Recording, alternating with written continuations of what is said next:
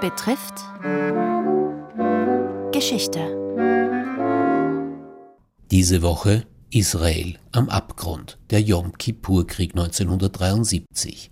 Nach dem Waffenstillstand vom 25. Oktober und der darauffolgenden UNO-Resolution war der Yom Kippur-Krieg offiziell beendet. Zu diesem Zeitpunkt war die dritte ägyptische Armee von israelischen Truppen eingekesselt. Heute, am 50. Jahrestag des Kriegsausbruchs, Nachwirkungen. Erzählt vom emeritierten Professor am Institut für Zeitgeschichte der Universität Innsbruck, Rolf Steininger. Israel wollte die eingekesselte dritte Armee zerschlagen. Kissinger machte gegenüber dem israelischen Botschafter unmissverständlich klar, wir werden das nicht zulassen. Auch die Sowjets werden so etwas nicht hinnehmen.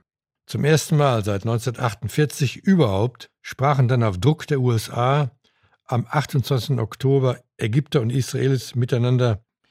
Die Sowjetunion spielte jedenfalls keine Rolle mehr. In seinen Erinnerungen formulierte Henry Kissinger das so. Die Araber, sie haben sich dreimal darauf verlassen, dass die Russen sie mit Kriegsmaterial beliefern und dreimal haben sie dabei den Kürzeren gezogen. Strategisch haben wir die Trümpfe in der Hand. Wir müssen sie nur richtig ausspielen.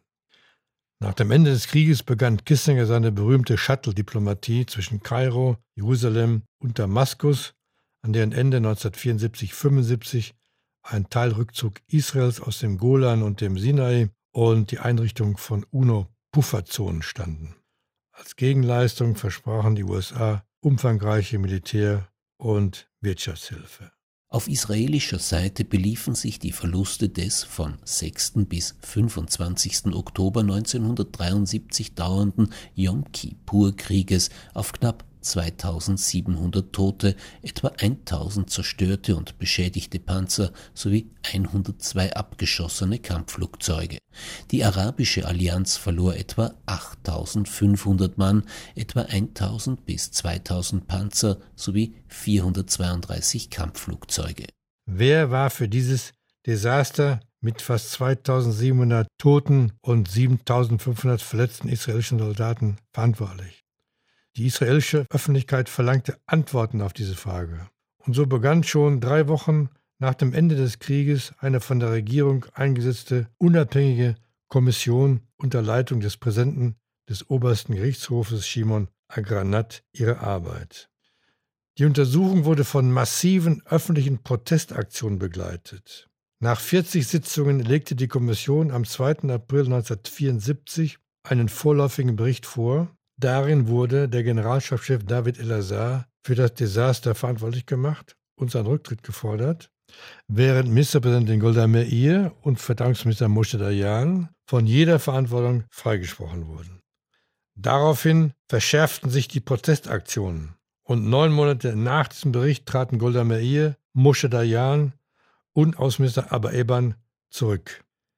Itzhak Rabin, der ehemalige Generalstabschef und Sieger des Sextilkrieges, wurde neuer Ministerpräsident, Yigal Allon Außenminister und Shimon Peres Verteidigungsminister. Aber auch dieser Regierung gelang es in den folgenden drei Jahren bis zu den Parlamentswahlen im Mai 1977 nicht mehr, das durch den Krieg verloren gegangene Vertrauen der Israelis zurückzugewinnen. Die Wahl 1977 gewann der charismatische Führer der nationalistischen Likud-Partei Menachem Begin. Mit Begin begann ein neuer Abschnitt in der Geschichte des Staates mit der massiven Besiedlung der Westbank. 1977 lebten dort nur einige tausend Siedler.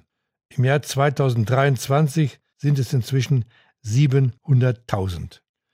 Was unter diesen Umständen mit der Zwei-Staaten-Lösung, dem Palästinenserstaat, bleibt, ist eine offene Frage.